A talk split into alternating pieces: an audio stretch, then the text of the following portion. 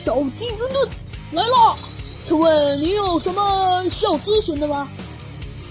啊，你终于来了。呃，小飞机，我倒没什么，就是这有些案子。嗯，你是丢失了一些钱？哎，小飞机，那是一些钱，你知道吗？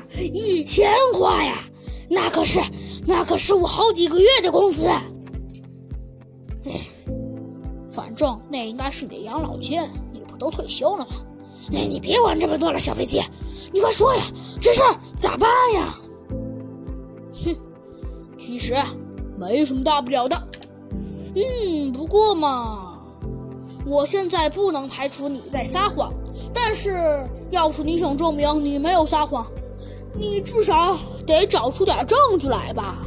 老山羊心想：“哼，这只小肥鸡说的也挺对。”但是他左想右想，却都没想出来什么证据。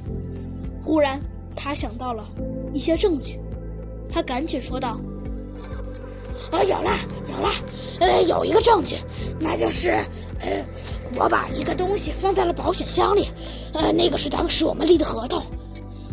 说着，只见老山羊就打开了他的保险箱，他左看看右看看，还一直在那儿翻，可是却一无所获。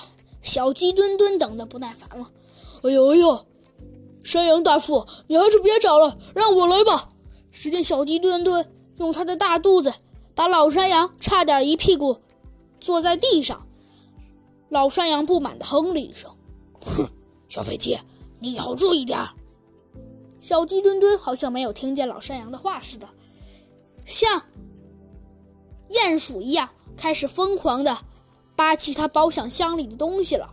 这可把老山羊吓了一大跳。“哎，小飞机，你别乱扒，那里面可有很多重要的资料呢。”小鸡墩墩也无奈地哼了一声：“哼。”老山羊，你不让我帮你找东西吗？你连保险箱都不让我翻，我怎么给你找资料啊？老山羊只好无奈地摇了摇头。那你找吧，小飞机。可是小鸡墩墩刚翻到一半，忽然老山羊大叫了起来：“没没没错，就是这个，就就是这个！”